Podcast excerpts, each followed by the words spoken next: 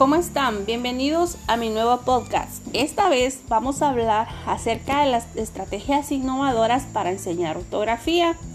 Y la propuesta que voy a presentar básicamente consiste en elaborar un listado de palabras con dificultad ortográfica. Las mismas se pueden extraer de los libros que se utilizan los estudiantes.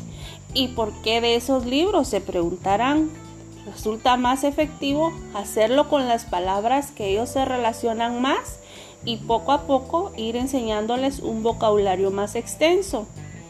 Los objetivos que se pretenden conseguir a través del trabajo con listados son los siguientes.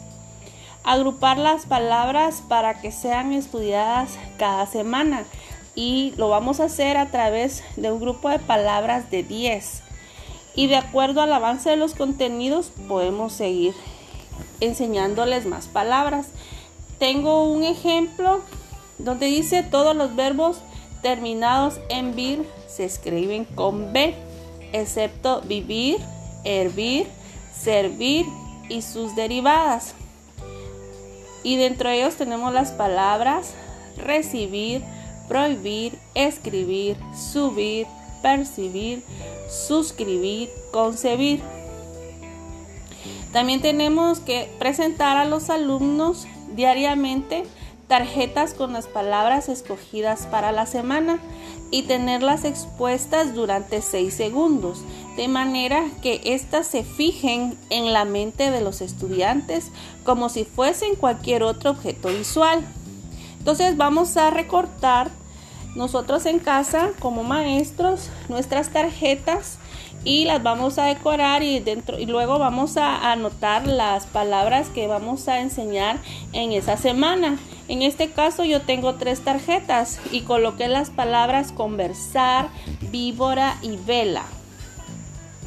También debemos dar a conocer al resto del profesorado el trabajo que se va a realizar con los estudiantes de modo que los profesores de otras áreas también fuercen el, aprendizaje de las palabras seleccionadas, porque resulta que la realidad solo los docentes de comunicación y lenguaje estamos remachando y remachando la ortografía y el resto de docentes no apoyan en este sentido y resulta frustrante cuando veo que mis compañeros de trabajo que imparten otras áreas pasan por alto verificar la ortografía en las tareas que califican. Entonces, si todos nos unimos, los estudiantes van a mejorar su ortografía.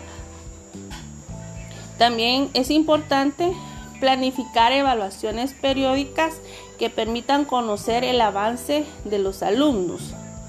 De esta manera podemos medir cuánto han aprendido ellos y cuánto tenemos que eh, volver a, repasar para que no olviden las palabras que, que les hemos enseñado.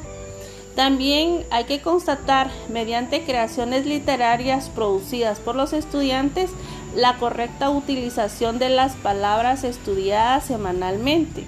Con estas creaciones vamos a fortalecer su aprendizaje de manera creativa y es aquí donde los estudiantes se interesan más porque recordemos que ellos se aburren al hacer una simple lectura. Entonces acá ellos van a interactuar y eso es lo que a ellos les motiva para poder leer. También hay que realizar el trabajo de manera acumulativa. Las listas de palabras previamente reforzadas no deben abandonarse, sino que deben ser incorporadas a las listas que las preceden, de manera que los alumnos no olviden lo aprendido. Entonces, al inicio les decía que teníamos las tarjetas con las palabras conversar, víbora y vela. Ahora vamos a incorporar las palabras ahora, hola y hierba. Considero que el fracaso que se produce en la adquisición de una buena ortografía se debe a que no se han enseñado las estrategias mentales, especialmente en lo que a memoria visual corresponde. Los maestros por lo general hacen dictados, los califican, explican algunas reglas, pero no se aseguran de que el proceso mental haya sido enseñado, practicado, reforzado y evaluado. Por tal razón, las estrategias que ahora expongo sé que serán de mucha utilidad para nosotros los docentes. Hasta aquí llegamos con nuestro podcast. Espero sea de mucha utilidad para todos.